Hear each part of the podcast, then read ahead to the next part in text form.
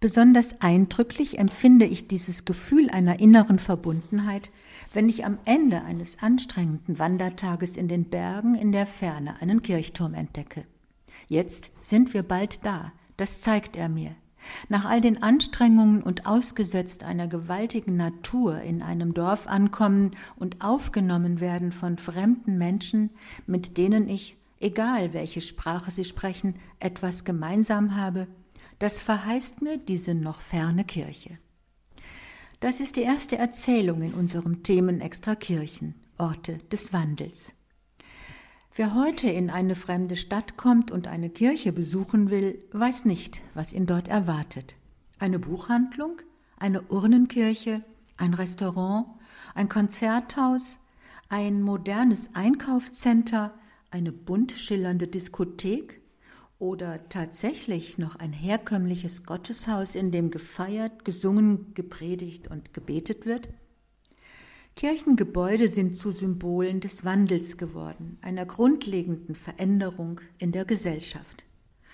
Doch sie bleiben wichtige Orte, sind als steinerne Zeugen eng mit dem Leben der Menschen verbunden, mit ihrer Freude, ihren Ängsten, ihren Hoffnungen.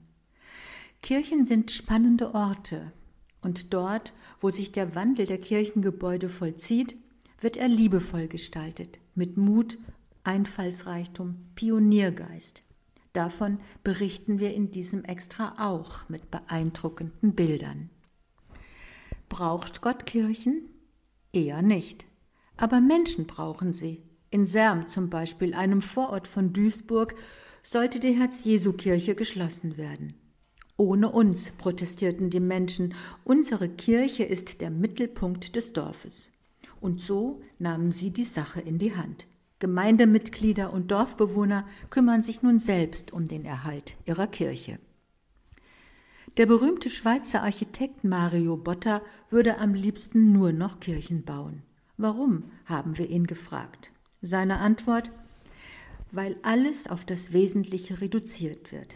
Die Schwerkraft, das Licht als Schöpfer des Raumes, die Grundformen, die eine Möglichkeit eröffnen, sich Räume jenseits der Endlichkeit vorzustellen.